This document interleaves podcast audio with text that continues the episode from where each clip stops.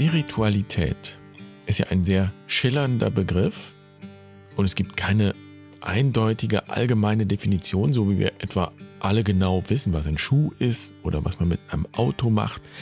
Viele halten Spiritualität für etwas Nebensächliches oder Irrelevantes oder vielleicht sogar Gefährliches und können eigentlich wenig mit dem Begriff anfangen. Andere wiederum halten Spiritualität ja vielleicht für eine Art Technik, mit der sie ihr Wohlbefinden steigern können und damit auch ihre Leistungsfähigkeit.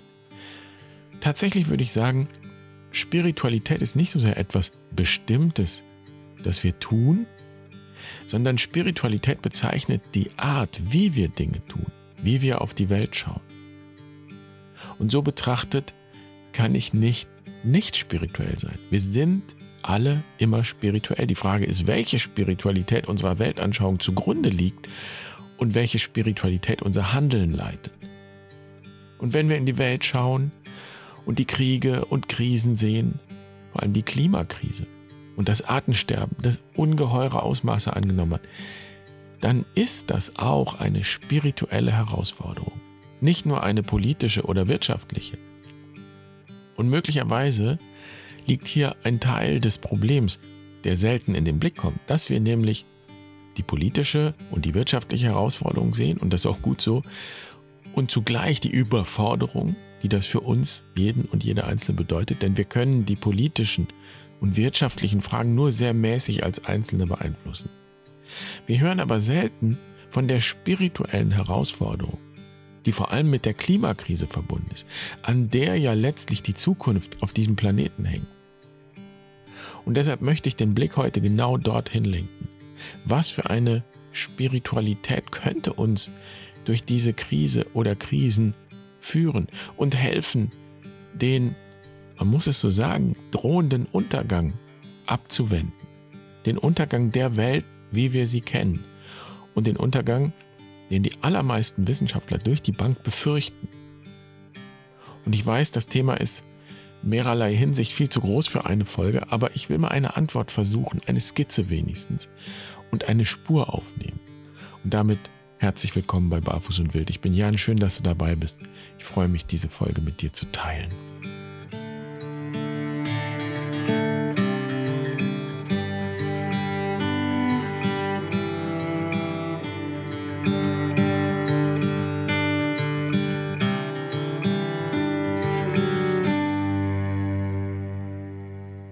Neulich haben wir beim Abendessen über den Klimawandel bzw. die Klimakrise gesprochen und ich war ziemlich erstaunt, wie gut meine Kinder informiert sind.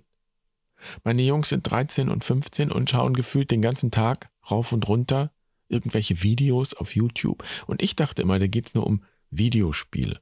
Und ich habe mir Sorgen gemacht, dass meine Kinder von der Welt nichts mitbekommen. Aber weit gefehlt. Meine Kinder sind bestens informiert über das, was ihnen bevorsteht.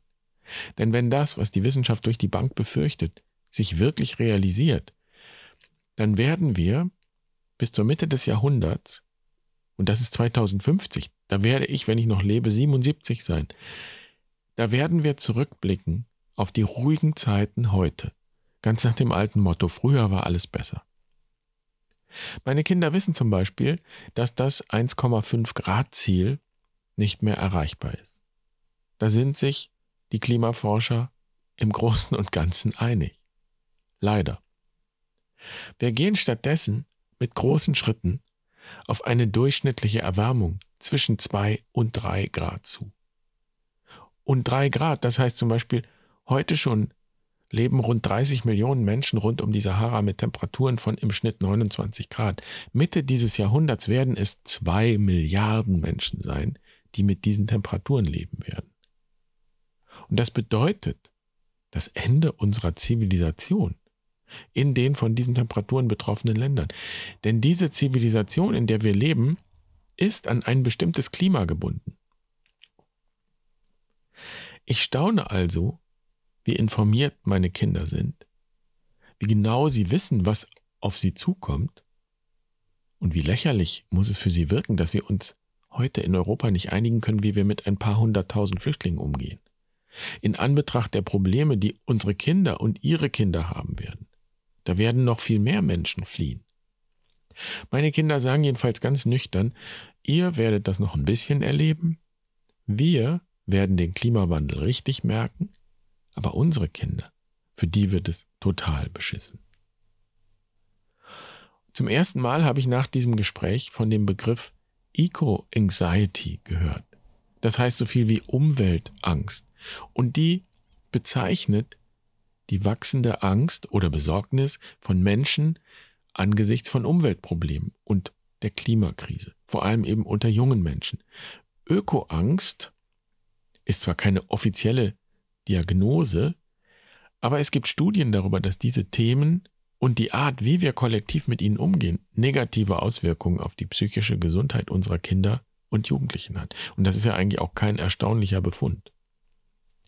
Mir ist nur deutlich geworden, dass hinter der scheinbar nüchternen Fassade, mit der meine Kinder die Fakten auf den Tisch gelegt haben, womöglich eben doch mehr steckt. Denn es gibt bekanntlich drei Arten, auf Angst zu reagieren. Angriff, Flucht oder sich totstellen. Flucht würde bedeuten, dass meine Kinder nichts von alledem wissen wollen. Und eben nur Videospiele spielen und die Fakten verdrängen. Aber das Gegenteil ist der Fall. Sie wissen offenbar ziemlich genau Bescheid. Angriff würde bedeuten, dass sie selbst aktiv werden und zum Beispiel auch auf die Straße gehen oder sich sogar auf die Straße kleben. Meine Jungs engagieren sich aber, soweit ich weiß, nicht. Zum Beispiel nicht bei den Fridays for Future oder anderen Initiativen. Also bleibt totstellen. Und das bedeutet, dass die Angst letztlich betäubt wird.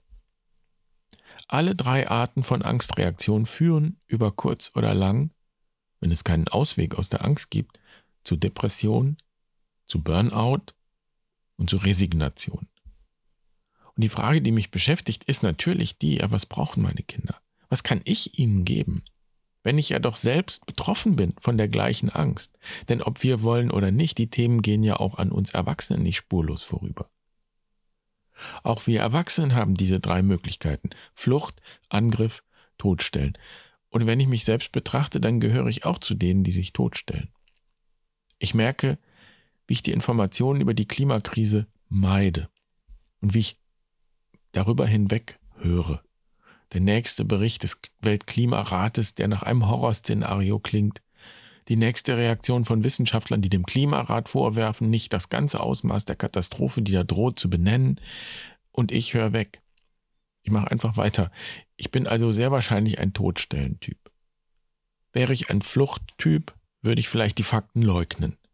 Ich würde dann behaupten, das sei alles erfunden mit dem Klimawandel. Und wenn ich dann Videos sehe, von Aktionen der letzten Generation. Straßenblockade, wo dann diese Aktivisten und Aktivistinnen auf der Straße sitzen und wie dann Menschen aus ihren Autos steigen und diese jungen Leute ins Gesicht schlagen oder sie treten oder auch einfach nur anschreien oder sonst wie bedrohen, dann denke ich, das kann doch nicht die Antwort sein. Und ich denke, vielleicht ist diese Wut gegen die Akteure der letzten Generation letztlich auch Ausdruck dieser Klimaangst und eine Art, mit dieser Angst umzugehen, nämlich auch eine Art von Angriff. Aber ein irgendwie fehlgeleiteter Angriff, so eine Art Übersprungshandlung. Ich beseitige die, die mich stören, die mir nämlich, wenn ich eben tiefer schaue, im Grunde Angst machen und mich an das erinnern, was mir im Grunde Angst macht.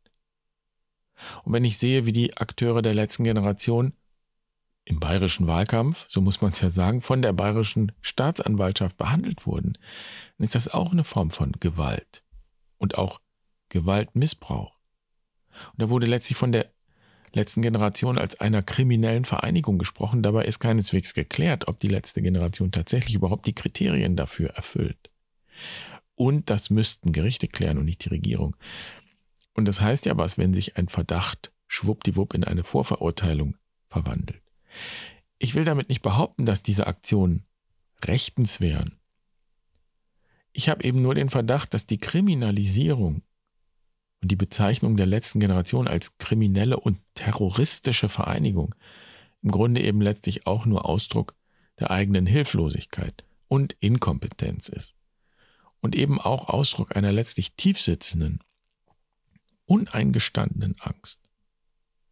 Statt die letzte Generation zu kriminalisieren, meine ich, sollten wir sie unterstützen. Und wenn ich das sage, dann meine ich damit nicht, dass wir uns jetzt alle auf die Straße kleben sollten. Ich meine mit Unterstützung grundsätzlich erstmal etwas anderes. Ich meine damit zuallererst einmal, dass wir uns überhaupt bewusst werden, auf welche Weise wir selbst mit dieser Eco-Anxiety, mit der Öko-Angst umgehen. Diese Bewusstwerdung oder Bewusstmachung, die hat nicht so sehr mit einer bestimmten Aktion zu tun. Die hat eher damit zu tun, etwas zu lassen, erstmal einen Schritt zurückzutreten und zu versuchen, das Große und Ganze in den Blick zu nehmen. Wenn wir das tun, dann ist das ein spiritueller Akt. Denn Spiritualität bezeichnet genau das, wie wir die Welt und uns selbst und andere wahrnehmen. Wir sind alle spirituell. Denn wir alle haben eine bestimmte Vorstellung davon, wer wir sind und was wir hier sollen. Uns sind diese Vorstellungen nur nicht automatisch bewusst. Wir handeln einfach nach ihnen. Jetzt kann man fragen, worin denn da genau die Unterstützung besteht. Und ich werde versuchen, das zu beantworten. Für jetzt würde ich dich aber einladen, diesem Gedanken einmal zu folgen. Unterstützung nicht als Aktion. Auch nicht als Positionierung. Ich bin dafür oder ich bin dagegen. Ich bin für dies oder für das. Unterstützung in dem Sinne, den ich meine und auf den ich hinaus will, hat mehr mit einer Rückbesinnung auf das zu tun, was ich die gemeinsame Grundlage nennen möchte, auf der oder in der wir uns alle bewegen. Denn die Bedrohung, die mit dieser Klimakrise verbunden ist, geht uns ja alle an.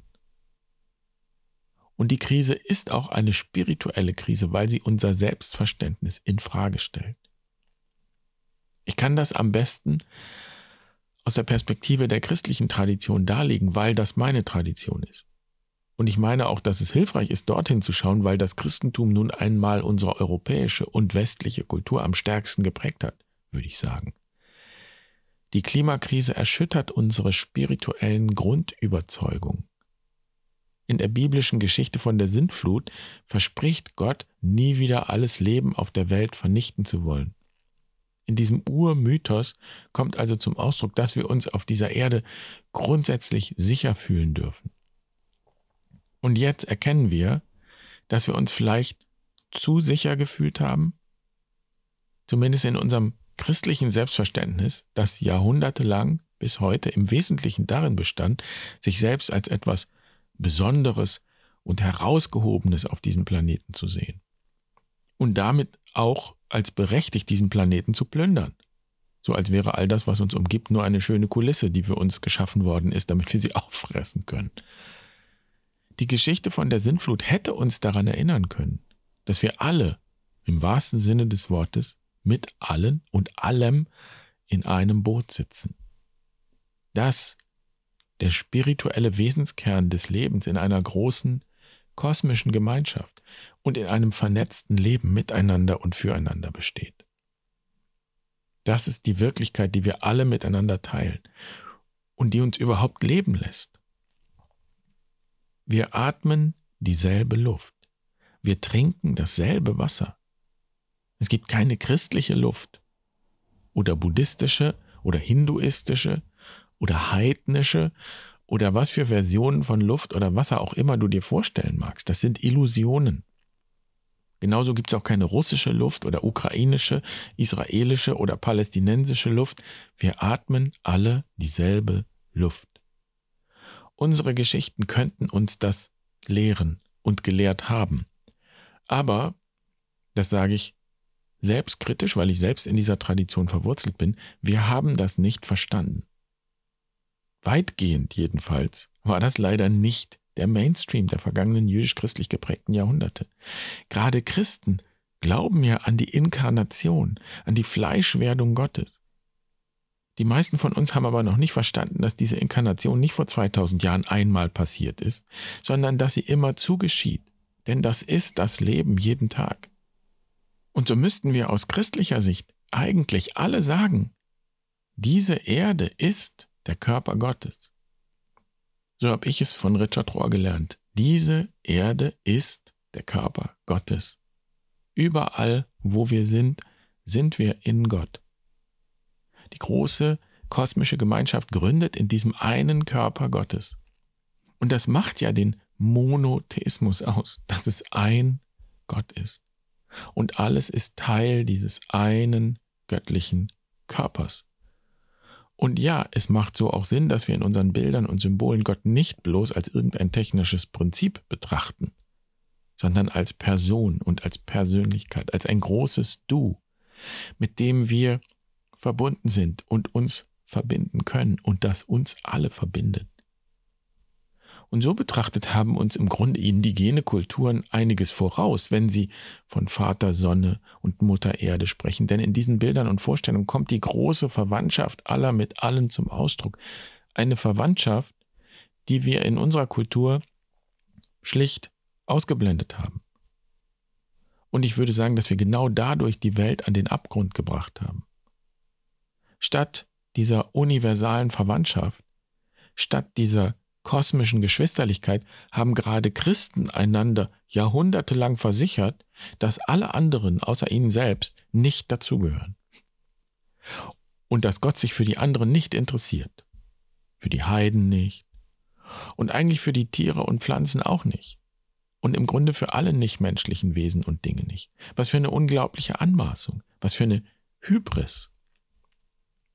Und die spirituelle Verirrung wird eigentlich am besten dort deutlich, wo sich ausgerechnet diese, was weiß ich, ultrarömischen Katholiken oder ultraevangelikalen Christen oder was weiß ich wer auch noch als Lebensschützer bezeichnen obwohl ihr Weltbild im Grunde darin besteht, dass der größte Teil der Schöpfung und des Lebens auf dieser Erde keine Berechtigung hat, so als würde Gott nur weiße westliche Christen bevorzugen. Dieser christliche Mainstream hat unsere westliche Weltsicht geprägt.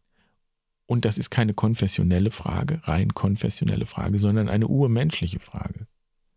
Die Frage, die die Klimakrise aufwirft, ist die, nach dem Verhältnis von Mensch und Natur. Und von diesem Verhältnis und wie wir es verstehen und gestalten, hängt die Zukunft auf diesem Planeten ab. Ich glaube, dass es viel mehr Menschen gibt, die dieses Verhältnis längst anders bestimmen, als es jahrhundertelang getan wurde. Es spielt dabei für mich auch keine Rolle, ob sie sich nun Christen nennen oder nicht, denn letztlich ist die Frage nicht, welche Begriffe, welche Symbole, welche Geschichten uns unterscheiden, sondern aus welchem Selbstverständnis heraus wir leben und handeln in dieser Welt. Und das bedeutet, wes Geistes Kind wir sind. Spiritualität kommt ja von dem lateinischen Wort Spiritus, Geist. Wes Geistes Kind bin ich also? Und wer kann oder möchte ich sein in dieser Welt? Das ist die Kernfrage, von der aus sich alle anderen Fragen wie Perlen aufreihen. Und diese Grundfrage überhaupt zu stellen und wach zu halten, überhaupt Orte zu schaffen, Räume zu öffnen, wo diese Frage sichtbar wird, ganz gleich auf welche Weise, das wäre die allergrundlegendste Unterstützung für die Menschen, die sich derzeit auf die Straßen kleben, weil sie mit ihrem Latein am Ende sind und den zivilen Ungehorsam, so will ich das mal nennen, als letzte Möglichkeit sehen, auf ihre durchaus berechtigten Anliegen aufmerksam zu machen. Was wir also dringend brauchen, das wäre mein Fazit, sind nicht noch mehr Klimakleber, sondern sind Menschen, die diesen weiten Blick aktiv in die Gesellschaft einbringen, an dem Ort, an dem sie gerade stehen, in den Familien, Freundeskreisen, Vereinen, Parteien, am Arbeitsplatz. Diesen weiten Blick kreativ und aktiv in die Gesellschaft einbringen. Und das wäre die allerbeste und allerwichtigste Unterstützung, nicht nur für die Akteure der letzten Generation, sondern für alle, vor allem für unsere Kinder und Jugendlichen. Es braucht unbedingt Menschen, die den Mut haben, der Angst, der Umweltangst, in die Augen zu schauen und die eben keinen Weg suchen, dieser Angst und auch der Verzweiflung zu entkommen, bewusst oder unbewusst, sondern die letztlich überzeugt sind, dass es einen Weg hindurch gibt, durch die Angst und durch die Verzweiflung. Und das wäre ein Weg der Liebe. Und schlimm finde ich eigentlich, dass das in unserer Kultur so absolut nicht mehr gesellschaftsfähig ist. Wer das behauptet und propagiert, so wie ich jetzt, der erntet doch von den meisten Menschen nur ein müdes Lächeln. Obwohl das ja kein neuer Gedanke ist. In der christlichen Tradition, die unsere Kultur geprägt hat, heißt es doch, Gott ist Liebe. Und jetzt allerspätestens wäre doch Gelegenheit, diese Worte mit wirklicher, umfassender Bedeutung zu füllen. Eine Bedeutung, die die Welt, die ganze Welt und den ganzen Kosmos umfasst. Eine Bedeutung, die uns als Menschen und als Menschheit wieder in Verbindung bringt. Miteinander und mit der Welt. Mit der Welt, die eben nicht tote Materie ist, sondern ein lebendiges Ganzes. Und das klingt so fremd in unseren westlichen Ohren. Und vielleicht auch irgendwie ESO-mäßig abgehoben. Und manche fragen dann zynisch, ja, soll ich jetzt Bäume umarmen? Was soll denn das bringen? Ich will mal ein Beispiel sagen, was das bringen kann und was das bedeuten kann. Alles, was existiert, als Teil des Lebens und damit als Teil von uns selbst zu betrachten, als Verwandtschaft letztlich. Der drittgrößte Fluss Neuseelands ist der Wanganui.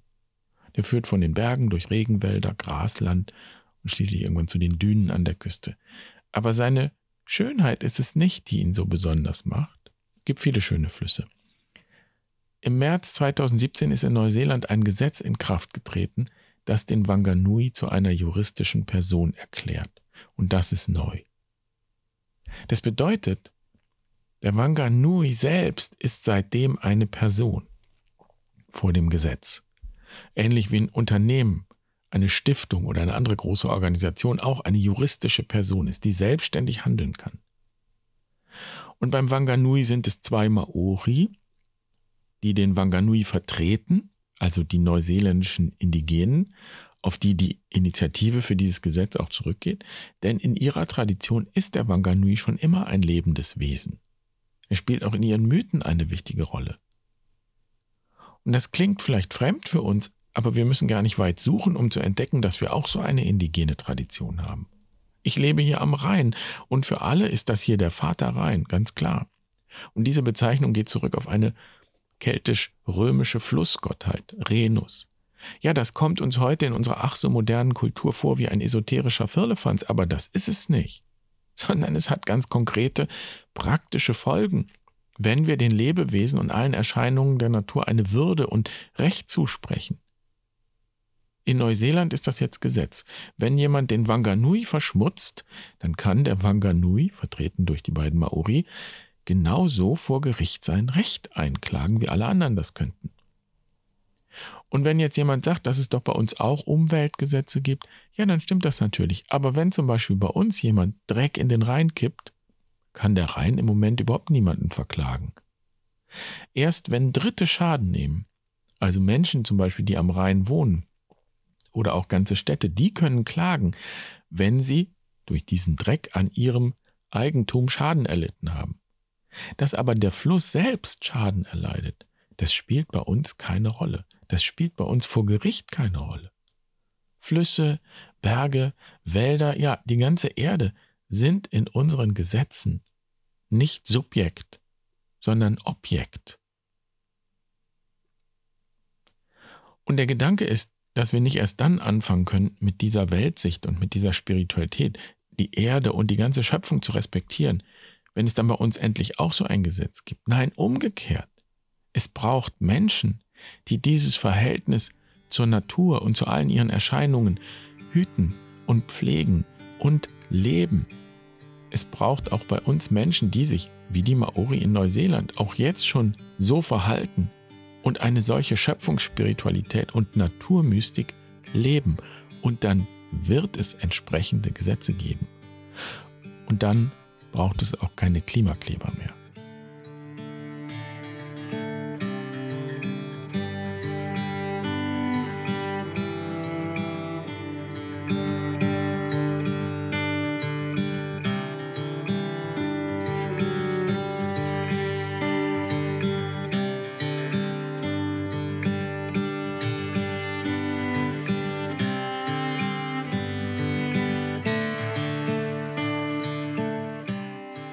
Zen-Meister Thich wurde einmal gefragt, was wir tun können, um unsere Welt zu retten. Und seine Antwort lautete, das Wichtigste ist, dass wir lernen, in uns das Weinen der Erde zu hören. Und das ist genau Ausdruck dieser Naturmystik, die ich meine. Und das wäre Ausdruck einer Spiritualität, die uns wirklich in die Zukunft bringen kann. Und damit kannst du jetzt gleich beginnen. Oder du lebst das längst und fühlst dich vielleicht alleine damit, dann willkommen im Kreis. Willkommen im Kreis hier bei Barfuß und Wild, denn wir wollen die vernetzen und miteinander in Verbindung bringen, die diesen Weg gehen wollen und so eine Spiritualität leben und weiterentwickeln wollen. Und für die das auch kein Gegensatz ist zu einem modernen Leben, sondern für die das die Grundlage des modernen Lebens ist. Und deshalb sind wir auch online unterwegs. Viele sagen ja, online ist nichts für mich, aber darin liegt ja eine große Chance, sich global zu vernetzen.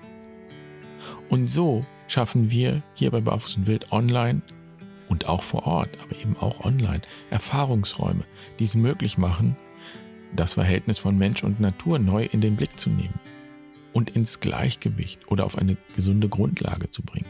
Man könnte auch sagen, Kopf und Herz, Wissen und Weisheit, Körper und Seele wieder in ein gesundes Gleichgewicht zu bringen.